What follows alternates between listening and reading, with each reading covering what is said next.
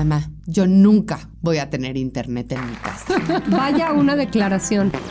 Ah, ahora resulta que me saliste acá, pues con cuántos te acuestas. Al final del día creo que hay diferentes formas de ser mujer. La marihuana es totalmente femenino. No voy a permitir que por mi cuerpo ustedes me quieran a mí denigrar. Ma, no es así la vida de, del Godín. Para nosotros el fin no justifica los medios. También me parece importantísimo tampoco marearte en un ladrillo, como decimos en México. No, no buscas marido, buscas socio de vida. Si estás dispuesto a pagar la curva de aprendizaje, porque voy a meter la pata muchas veces, yo estoy dispuesta a dar el 110% para que esto funcione. Son los países liderados por mujeres. Por el amor de Dios, hay prioridades en este mundo. Y me corrieron. Porque en el mundo vemos mujeres que necesitamos escuchar las historias de aquellas que son un ejemplo a seguir.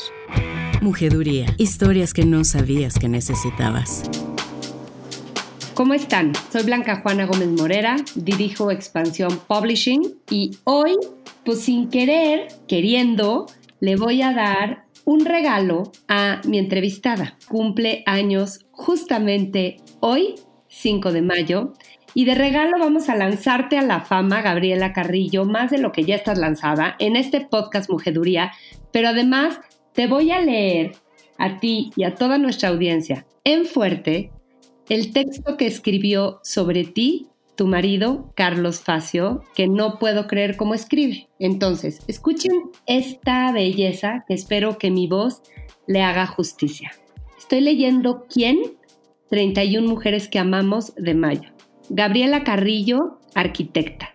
El texto dice, Facultad de Arquitectura, puesta en escena. Gabriela desata y descubre, con eterno asombro infantil, un lenguaje nuevo para leer al país complejo, al mundo que voló su madre como sobrecargo, a las topografías de su padre geólogo.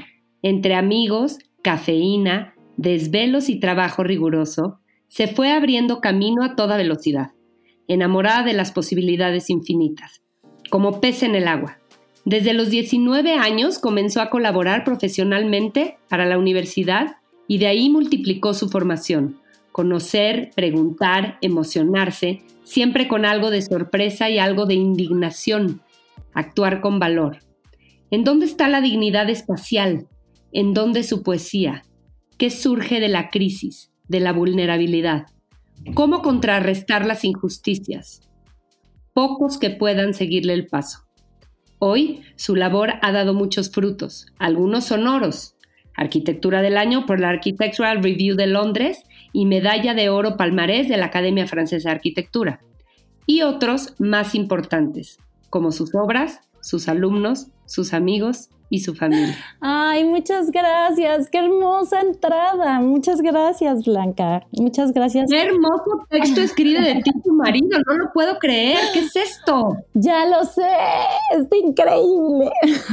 Yo les voy a contar que en este número especial franquicia que tenemos en Quien hace varios años, que es, es un grupo de mujeres que amamos. Simplemente se hace un consejo editorial y toda la redacción vota por las mujeres más fregonas en diversas disciplinas, gente que nos inspira y mujeres increíbles. Y el formato me encanta porque se le pide a una pluma, se le pide a alguien que conozca a estas mujeres que escriba sobre ellas. Entonces, no solo las mujeres sobre las que puedes leer en esta edición son todas inspiradoras, increíbles como Gabriela, sino que los textos están escritos desde el corazón y hay, hay gente increíble que escribe estos textos. Y me fascinó el tuyo, Gabriela. Qué increíble tener un esposo que te vea así y que te lea así como profesional, ¿o no?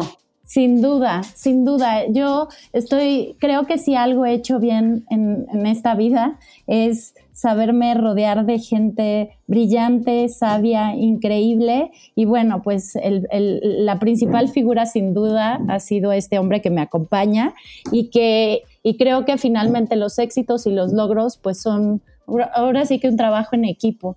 ¿no? No, podría sin duda eh, hacer lo que hago y, y, poder llevar mi vida, la vida que amo, si no fuera gracias a él y, además es alguien que comparte mi profesión, que además ha estado muy cerca de mí durante muchos años, fuimos colaboradores, ahora pues él, tiene su propia oficina, yo la mía, pero somos socios en muchos proyectos y, bueno, pues es mi, mi pareja, mi, mi pareja de vida y el padre de mi hijo. Entonces, eh, muy afortunada. ¿Cómo no? Fíjate, te ha dicho mucho aquí, eh, la pareja es clave para el desarrollo de una mujer. Y, pues ya, tú lo dijiste, recomendación, cásense muy, muy bien, fíjense bien. si no se casaron bien o si se casaron bien y ya dejó de jalar, divórciense bien rápido, porque una no puede estar en esta vida sin tener a alguien tan clave como una pareja a tu lado que no esté respaldando cualquiera que sea tu proyecto de vida, creo yo, ¿no? Así es. Tú muy afortunada. Vamos a entrar de lleno, porque dices y respalda todo lo que hago. Y todo lo que haces es muchísimo. Hace rato estabas diciendo que en un día tú entregas 35 proyectos, o sea que no supuestamente estamos en pandemia y la vida está suspendida. ¿Me puedes explicar ¿Por qué tienes tanto trabajo? ¿Qué pasó con los arquitectos en la pandemia? ¿Cómo ha sido tu experiencia profesional en pandemia? Pues mira, la verdad es que soy una persona muy, muy afortunada y, estoy en una posición realmente muy privilegiada y pues quiero, ah, o sea, siempre hay que honrar esos lugares y, y aprovecharlos para, pues para el bien y para para hacer cosas. Entonces, yo eh, desde el 19 tuve la fortuna, gracias a mi alma mater, que es la Facultad de Arquitectura del UNAM, de ser invitada a participar en un concurso para hacer obra pública en lugares de alta vulnerabilidad en la frontera norte de este país. Y pues gracias a esa invitación y haber ganado este concurso, pues nos ha abierto las puertas desarrollando proyectos de carácter público. Eh, para, este, para este trabajo, para este, este proyecto, nos invitaron desde la universidad a colaborarlo con estudiantes y académicos de la UNAM, de la facultad.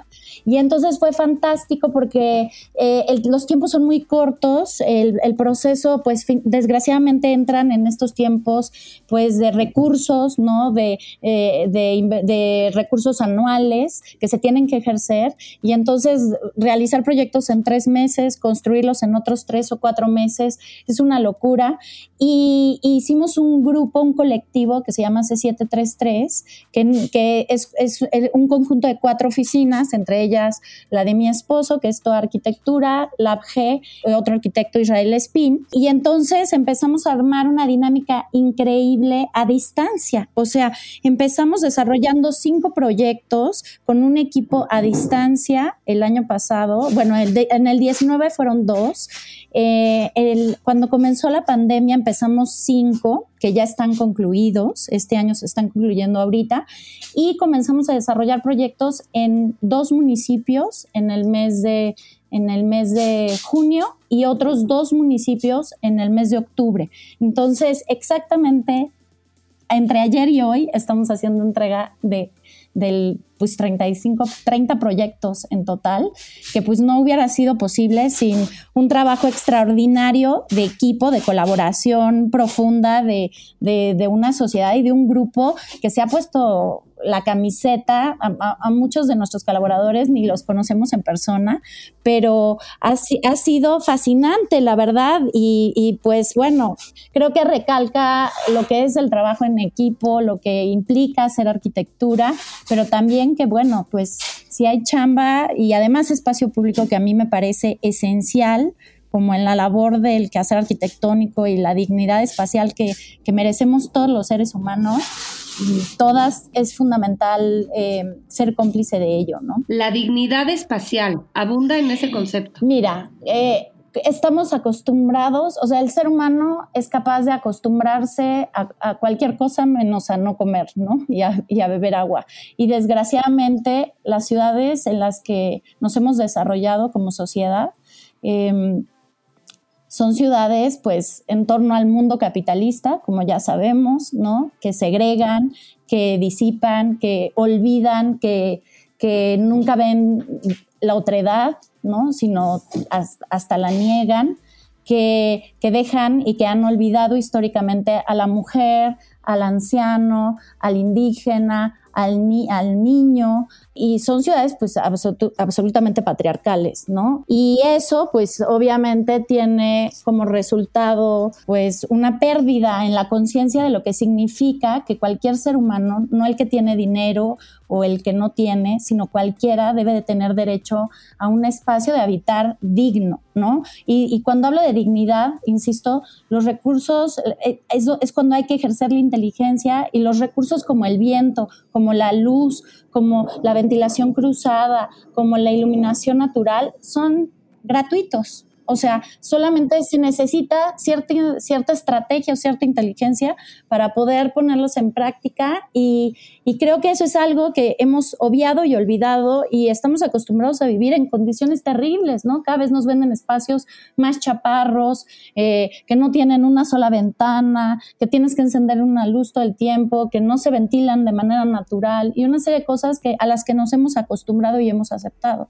Y, yo creo que eso es algo que a mí me interesa fortalecer, saber que el gremio de arquitectura no está dirigido exclusivamente a, una clase o a una élite, sino pues debería de ser a toda la población. No, o sea, al servicio de un mejor país, de una, de una humanidad más digna. Me fascina el ojo que le pones porque además también es eh, incluso hasta desde términos de economía y eficiencia, recursos que son gratuitos. No se trata de exceso de recursos o de más recursos, sino de aprovechamiento de lo que hay, ¿no? En favor de una mejora. Entonces, insisto, es como hasta un, concepto económico eh, que me encanta y social y, y yo creo que inspirador. Qué increíble la energía de los estudiantes, ¿no? En este trabajo. Tú eres, yo siento que has de ser un estudiante perenne, porque quien da clases y tú das clases todavía en la UNAM, siempre te mantienes con esta juventud prendida, ¿no? No, bueno, los,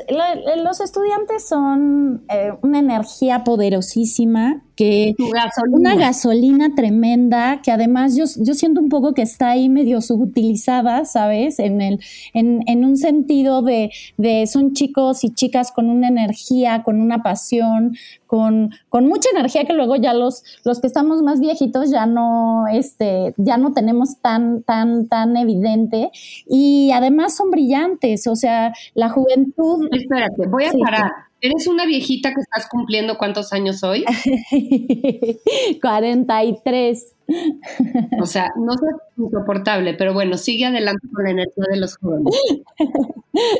Bueno, pero pues mis estudiantes tienen 21 eh, años, 20 años, y yo recuerdo cuando tenía esa edad, sí, hay diferencias, o sea, cuando tienes esa edad puedes irte de parranda todos los días, trabajar sin parar, no dormir tres días, eh, trabajar como un loco, pero irte de fiesta, y, ahora pues eso, este, yo ya no puedo hacerlo. Exacto. Pero bueno, hablábamos de, aprovechar otra vez un recurso más, ¿no? Aprovechar la fuerza, la creatividad, el talento de fuerza laboral que todavía no es cara, digamos, y que sí puedes moldear y construir en favor de un proyecto, ¿no? Y que construye o sea, un aprendizaje de ida y vuelta. ¿No? Lo que decías. O sea, finalmente eso me obliga a mí a estar vigente. Digo, yo soy, no soy una académica de tiempo completo, soy una académica con un seminario de titulación y de, investigación en, noveno y décimo semestre, que además, gracias nuevamente a la, a la facultad, he tenido la oportunidad de volverlo junto con la arquitecta Loreta Castro un espacio de investigación ¿no? Un, espacio de investigación, las dos somos practicantes, ejercemos, hacemos arquitectura y entonces es eh, poner a las chicas y a los chicos en un lugar de una práctica real, de, un espacio para observar la ciudad, para observar los problemas de la ciudad.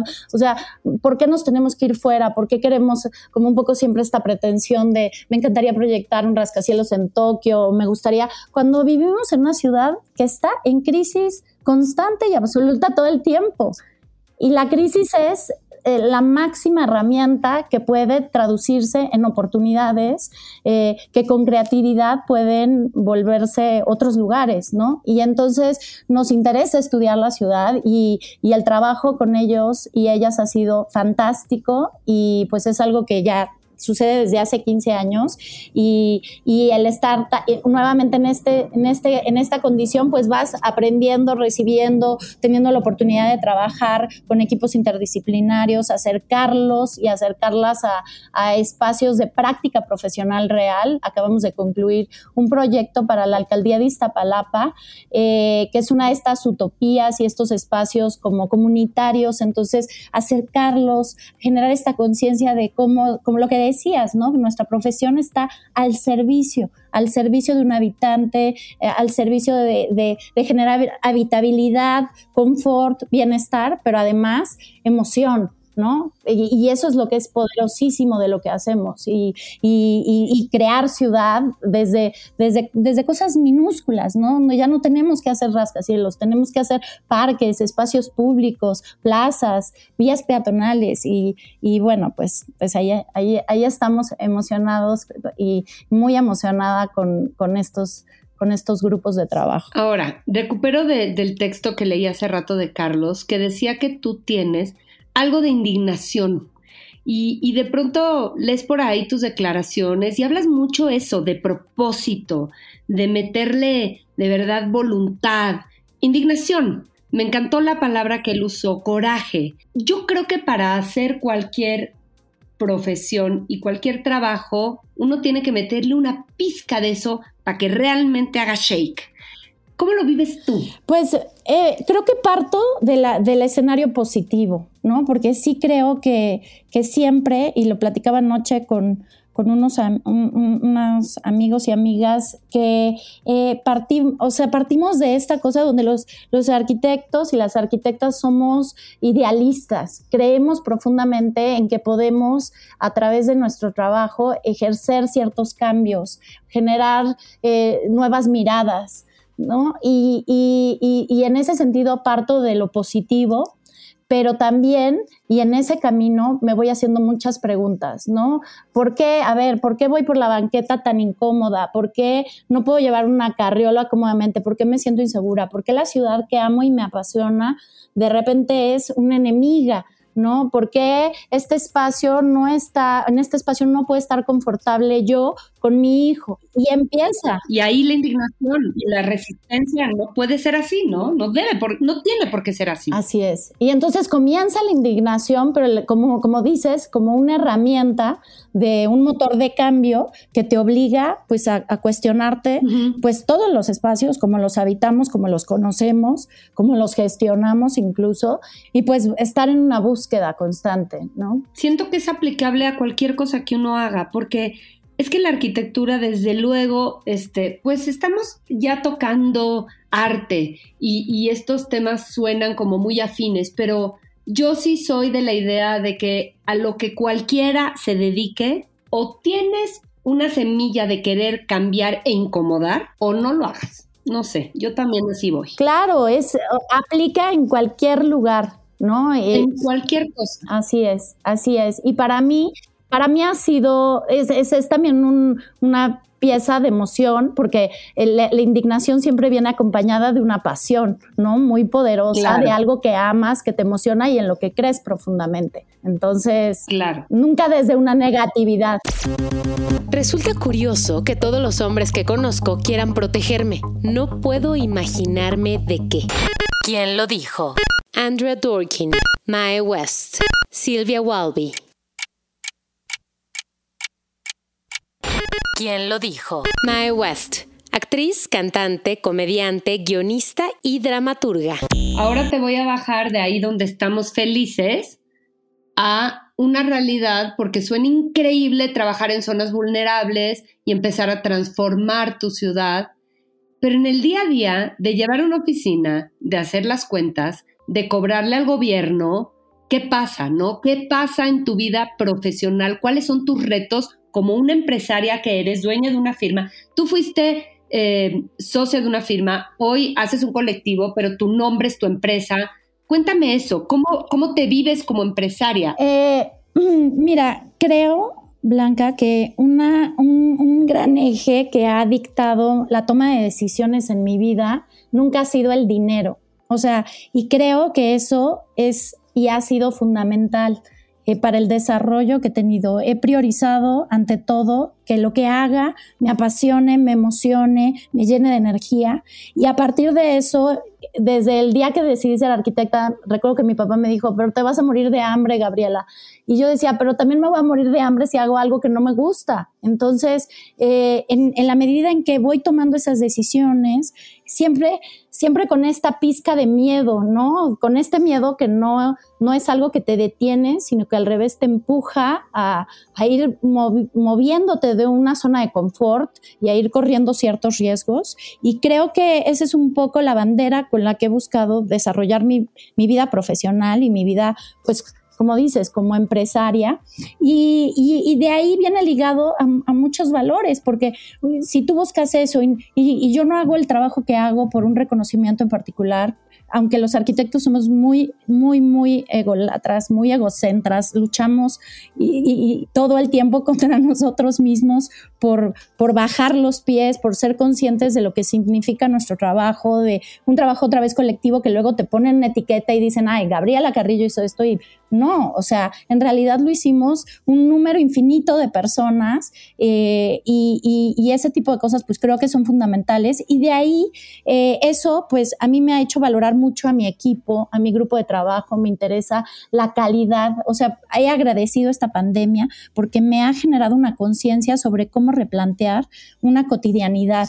No puedes proyectar espacios de emoción, de bienestar, si tú, tú mismo no estás en esa condición, ¿no? Y la pandemia ha abierto ese lugar a trabajar con gente que, que trabaja por responsabilidad, que no está cubriendo o calentando un asiento durante ocho horas y, y entonces que, que, que si en el equipo la gente necesita salir a, andar en bicicleta y lo tiene que hacer a las 12 del día, pues que exista esa libertad y que y, siento que a partir de eso empiezan a han llegado de manera muy afortunada ciertos reconocimientos, esos reconocimientos y el propio trabajo pues te, va abriendo puertas, ¿no? Te va generando oportunidades y sí, sin duda es complicadísimo, dificilísimo, los, los honorarios por, por diseñar arquitectura son bajísimos comparado, o sea, si yo te, te digo el, en porcentajes, ¿no? En, en, una obra de un 100%, el costo por desarrollar un, un proyecto es a veces entre el 3% del, del, total de una inversión y el 5%. Eh, no, no, no quiero menospreciar ninguna clase de, de, ningún trabajo ni ninguna profesión, pero quiero poner, por ejemplo, sobre la mesa que un, alguien que vende el, el, el inmueble, pues tiene un honorario similar.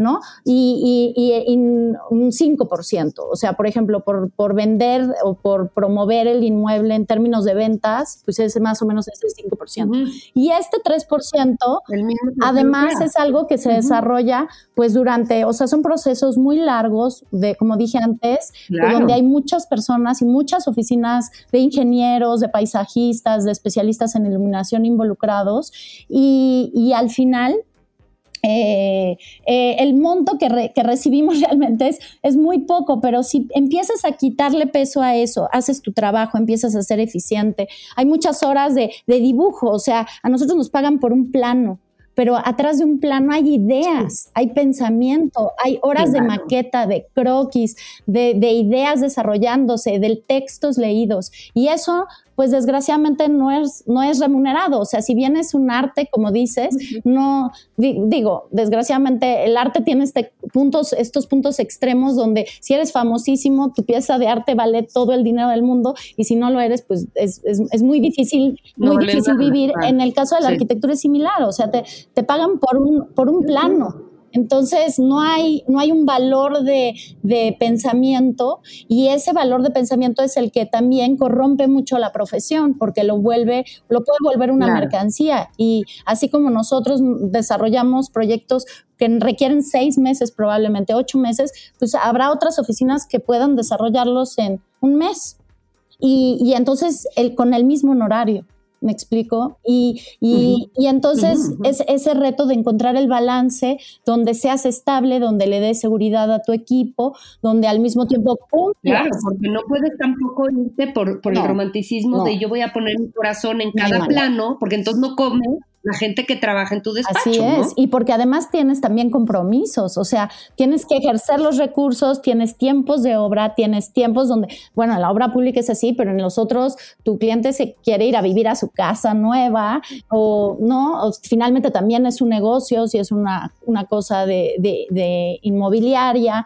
Entonces, eh, es encontrar un balance y yo creo que ese es de las partes, de, de los momentos más complejos porque no hay límites, o sea, no, podría no haber límites, pero tenemos que ir construyendo estos límites y una estrategia que yo siempre he dicho, a mí no me interesa ser millonaria, pero vivo como millonaria porque después viajo por todos lados, este, conozco lugares fantásticos, puedo comer en lugares increíbles y, y lo paga mi trabajo, ¿no? Finalmente es parte de mi propia profesión acercarme a lugares que difícilmente hubiera conocido en otros escenarios, a conocer gente increíble, este, que sabia, que me llena y me empapa de energía. Y eso, pues para mí esa es la riqueza. ¿No? Y, y, mientras tenga eso y la calidad de vida que, que, deseo, pues es, y el equilibrio de ese equilibrio me parece, ese me parece que es el éxito. Fíjate, incluso en tu voz te oyes tan bien puesta en la vida que te tengo que hacer la pregunta que, o sea, te tengo que poner esta pregunta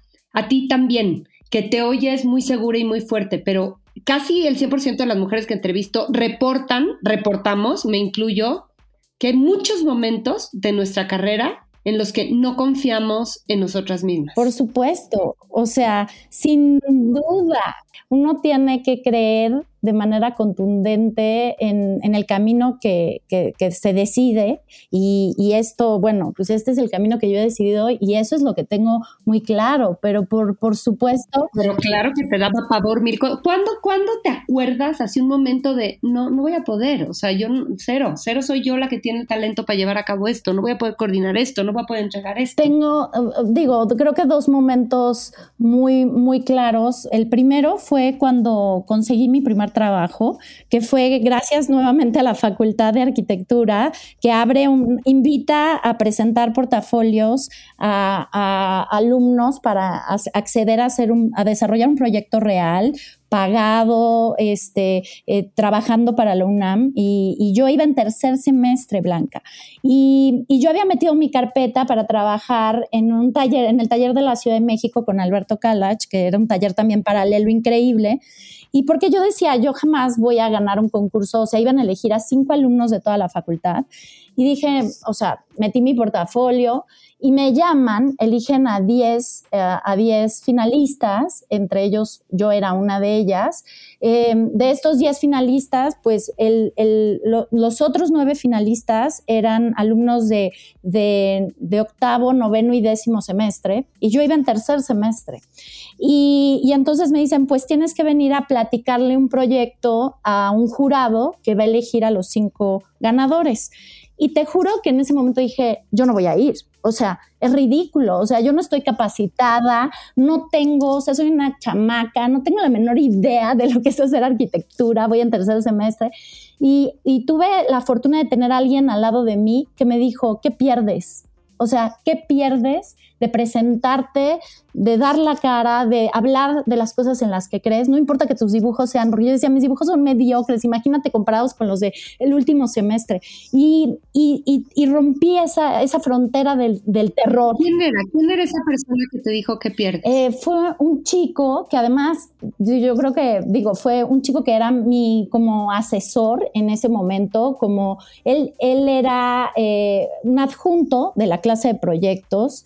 Salí un tres meses con él, o sea, de verdad fue como además de estas, de estas, de estos personajes que aparecen en, en momentos muy específicos. Sí, o sea, de verdad, eh, muy sorprendente. Y, y, él, él sí gestó esa, ese, ese punto de inflexión para decir, es cierto, ¿no? Y me mordí las uñas y me paré en un lugar y, y, al final me eligieron, cosa que realmente me sorprendió muchísimo, pero todas las cosas que han justo eh, me han puesto en ese punto de donde tengo que correr un riesgo son los, los saltos que he sentido que he podido ir evolucionando en mi vida profesional. Claro, me vas a contar ahorita el segundo, pero es justo cuando te morías de miedo y te aventaste que haces saltos cuánticos, ¿no? Eh, así, eso es lo que pienso. A ver, échame el otro. Que, que son saltos cuánticos para, para, para de, verdad, no, no, ni siquiera por, por las cosas a las que accedes, sino por lo que significa de romper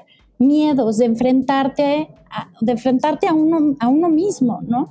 Y el siguiente, pues, fue la, mi plaza como académica de con definitividad en la UNAM, lo mismo, 700 arquitectos con años dando clases y nuevamente dije, pues con todo el terror del mundo, venga.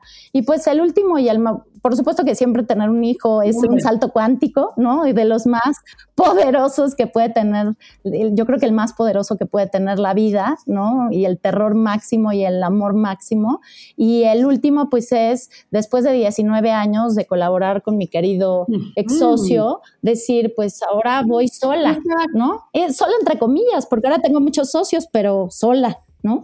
Sí, sí, pero eso, ahí me quiero detener. ¿Cuánto tiempo estuviste? Tú eras parte de, eras socia de Mauricio Rocha, ¿no? Era Rocha y Carrillo. Y, la verdad es que se, los, los arquitectos, al menos en este país, yo no tengo conocimiento de arquitectura en otro país, tampoco en este, pues, pero en general, las firmas de arquitecto o tienen un nombre en la firma o son de hombres, todavía hay pocas firmas de mujeres eh, y tú tenías una firma exitosa, tuviste una sociedad en la que hicieron increíbles cosas juntos y un día dijiste, vuelo sola. Cuéntame cómo es eso, después, después de cuánto tiempo fue, ¿qué te hizo tomar la decisión? Pues yo tuve, yo empecé, yo entré a trabajar con Mau, Mau es 13 años más grande que yo, entonces yo realmente entré a trabajar a su oficina a los 23 años y y empecé pues desde ser una dibujante, empecé a desarrollarme, a subir, ascendiendo a los, a los puestos, ¿no? Directora, este, jefe de taller, directora de proyectos. Después de, de, de 10 años de esa colaboración, llegó un punto donde dije, es que yo ya no puedo ir más lejos, ¿no?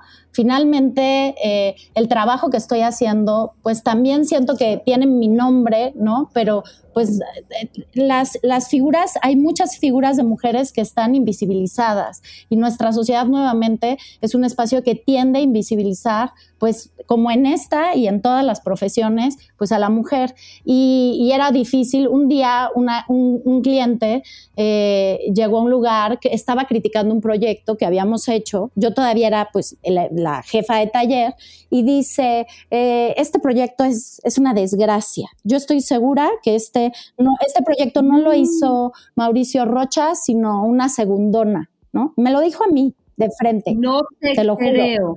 Te lo juro, una mujer, ¿no?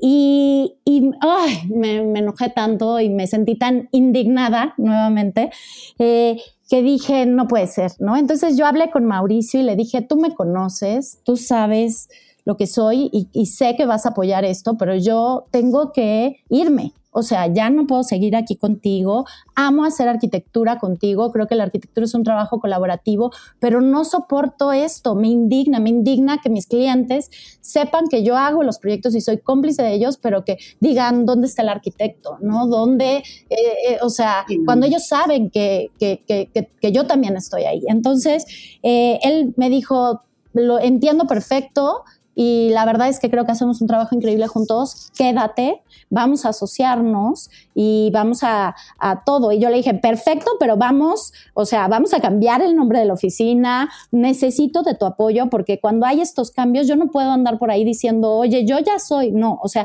los cambios tienen que gestarse desde muchos lugares y tú eres el que tiene que fortalecerlo, ¿no? Y, y él, la verdad, fue increíble en esa línea y después fueron 10, o sea, de esos 10 años ya fueron 9 años, donde sí fuimos socios, pero llegó un momento donde nuestra práctica, nuestra cotidianidad, nuestra vida empezó, pues después de 19 años empiezan a abrirse los caminos. Yo, tras el sismo, me involucré muchísimo en los procesos de reconstrucción, me interesó, me, me sentí comprometida, conmovida, me acerqué muchísimo a, muchas comunidades en el país, trabajé personalmente en, en, en Tlayacapan durante un año, todos los fines de semana, donando proyectos, trabajo cerca y con la comunidad. Y, ahí fue donde dije, yo tengo un camino distinto al que, al que tiene Mau trazado y muy claro. eh, creo que quiero generar otros procesos, creo que quiero reinventarme y fue con, pues con mucho dolor y con mucha, mucho conflicto el decir, con todo el terror del mundo, pues ahora sí me voy, ¿no? Sí. Y, pues así, así fue. Ahora sí me voy. Y es que te voy a decir, a ti te ha ido fantástico. Generalmente a uno le va bien cuando es muy valiente y lo piensas, porque tampoco se trata de trabancarte, ¿no? Pero aún si, si lo que te hizo moverte no resultó exitoso de primeras, a ti te pone en otro lado cuando ganas un punto en la confianza. Te pone en otro lado y vendrá otra cosa buena. En eso estoy totalmente convencida, estoy totalmente convencida de eso. Y te digo que también eh, retomo de lo que estabas diciendo, este, este amigo, tu asesor que te dijo, vas, cree, eh, estos ángeles que están, nosotros siempre sabemos quiénes son. Nosotros siempre sabemos quiénes son esos amigos, muchas veces hombres, a veces mujeres también, desde luego, que, que, creen en nosotros y tenemos que buscarlos. Y tenemos que ir a verlos y dejarles hablar y que nos recuerden quiénes somos y cómo sí podemos armar tal proyecto, cambiarnos de chamba, independizarnos, dejar a un socio de mucho tiempo, despedir a alguien difícil. O sea, no sé, cualquier cosa que, que no te atrevas a tomar porque no te crees capaz, de verdad es que creo que es tan fácil como el consejo de buscar a quien sí cree en ti que dices, pobre, no sé por qué él cree en mí, pero él cree en ti, por algo será, ¿no? No, y, y, tiene que ver con que la inseguridad y la fragilidad es parte de la naturaleza humana, pero nos hemos, nos hemos ensimismado en, en diluirla, ¿no? En ignorarla, en, en querer encubrirla, decir, no, es, es inaceptable mostrarte frágil, es inaceptable eh, mm. decir, cometí un error, ¿no? Porque los errores están condenados en, esta sociedad y no son puntos de, crecimiento. O sea, yo los máximos errores que he cometido son herramientas de crecimiento, de aprendizaje, dolorosa, pero infinita. Y, creo que tiene nuevamente que ver con esta visión de la sociedad, ¿sabes? Y con atreverse a que, a que mostrándote vulnerable, te venga algo que cueste mucho y que duela haciendo error o, o... Te voy a contar una cosa que sucedió justo ayer, comí con unas amigas y una de ellas, cené con unas amigas y una de ellas que tenía un puestazo, dejó su puesto y al poco tiempo su jefa dejó su puesto. Y nosotros le preguntamos, ¿y por qué no eh, tomaste tú el puesto de tu jefa? ¿Y por qué no si, si ella se iba, no te dio el puesto, ¿no? O sea, si ya sabía, cuando tú le renunciaste, si ella ya sabía que se iba, ¿por qué no te enfiló a ti? Claro. Y ella nos dijo, porque yo cometí el error, fíjate lo que te voy a contar, de mostrarme frágil, insegura y vulnerable con ella porque le agarré mucha confianza. Y su experiencia fue, chin, no me gustó. O sea, yo confié en ser vulnerable, en mostrarme frágil y me pagó muy mal. Tuvo la mala suerte de que esa jefa dijo, no, esta está insegura, vulnerable y no puede. A ti al revés, ¿no? A ti, tú has tenido la experiencia de, decir, estoy dudando, estoy insegura y que no pase a mayores y que alguien más cree en ti. Pero te puede pasar, o sea, tomo la claro. puede pasar que, que sí, este, retomes esta inseguridad tan humana y muy de mujeres y sí, alguien la agarra en tu contra, ¿eh? Por supuesto. Aún así, creo que vale la pena, digo, ser inteligente para no andar recontando a todo el mundo tus inseguridades y, poder leer si, tu jefa es medio perra, no lo sé, pues.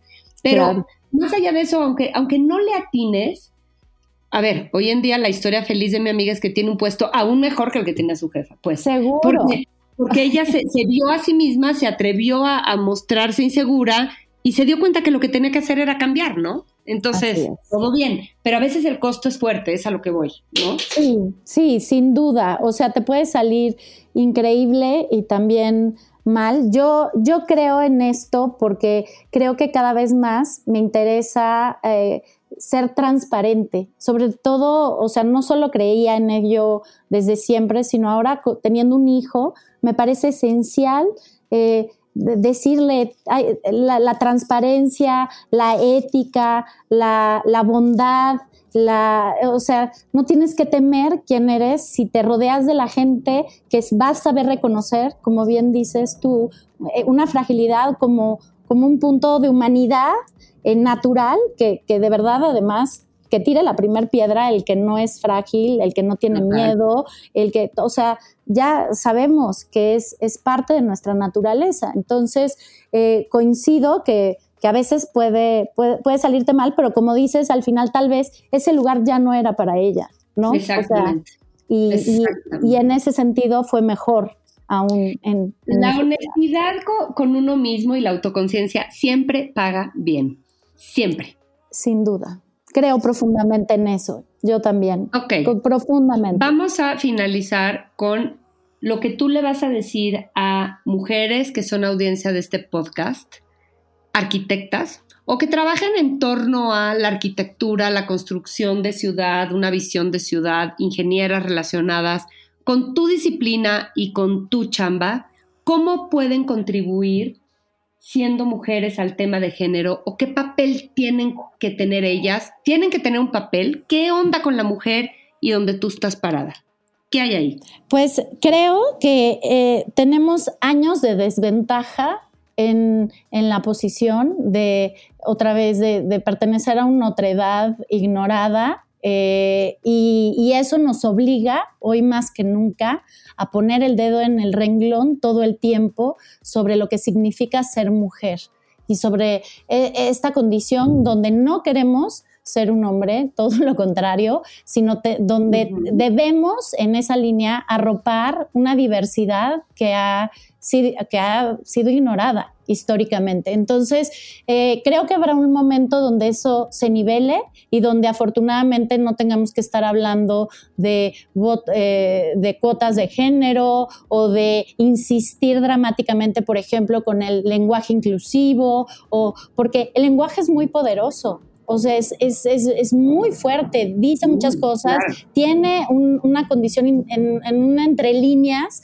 que, que, nuevamente se invisibiliza y que pues estos micromachismos que hemos ido invisibilizando son, eh, son machismos, o sea, no son, no son micromachismos y son eh, muy presentes en nuestra realidad y, creo que cuando somos personas que hemos ido y que estamos en una posición privilegiada, estamos obligadas como mujeres a poner eh, un énfasis importante en ese tema. Entonces, a mí me parece esencial destacar, destacarnos como mujeres, eh, sentirnos honradas, eh, aprovecharlo, eh, hacer énfasis, trabajar con nuestras hijas y nuestros hijos en una educación inclusiva, diversa, ¿no? colaborativa. O sea, al final, esto con lo que iniciamos platicando sobre una pareja que te acompaña, que te respalde, con la que construyas equipo, pues son las herramientas perfectas para lograr estos objetivos y, salir y romper esos miedos. Creo que ese sería eh, eh, aceptar el error como una oportunidad para crecer y no tener temor de decir las cosas, que creo que ese es de los puntos que nos enseñan y nos educan a, estas políticas de e, esto es lo que tienes que hacer, de esta forma tienes que actuar. Y yo cada vez pienso que no. O sea, a mí ya no me da miedo ni pena alzar la mano, así sea una persona mayor que yo, un hombre a quien pueda respetar mucho desde un mundo, una visión profesional, levantar la mano y decir, oye, este, yo no soy tu mijis, ¿no? O sea, mijita, yo, a mí no me digas mijita, o sea, yo aquí soy la arquitecta, ¿no?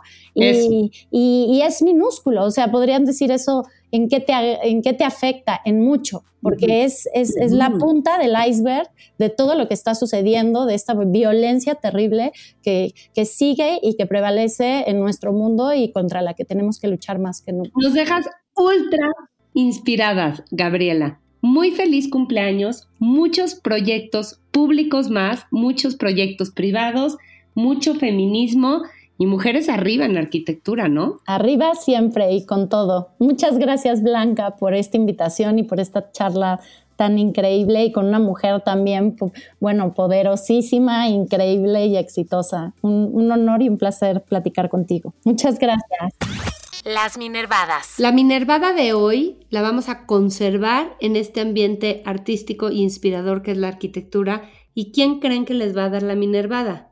Pues la mismísima Gabriela. Otra vez, Gabriela, adelante. ¿Qué tenemos que ver de calidad en torno a la arquitectura ¿A quién seguir? Cuéntanos. Bueno, pues eh, estoy aquí encantada de poder invitarlas a conocer eh, la, obra de la arquitecta Lina Bobardi, eh, italiana de nacimiento, pero naturalizada y siempre reconociéndose a sí mismo como brasileña, para mí ha sido una fuente de inspiración y de energía esencial para el trabajo que yo desarrollo.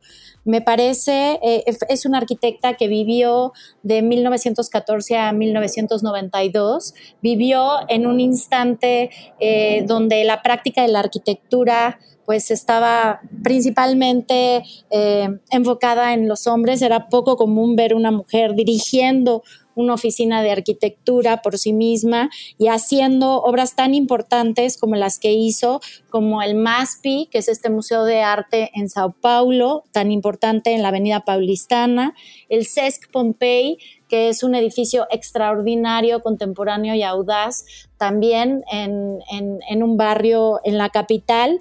Y bueno, la casa, su casa, junto con Pietro Bardi, que es hoy la Fundación Lina Bobardi.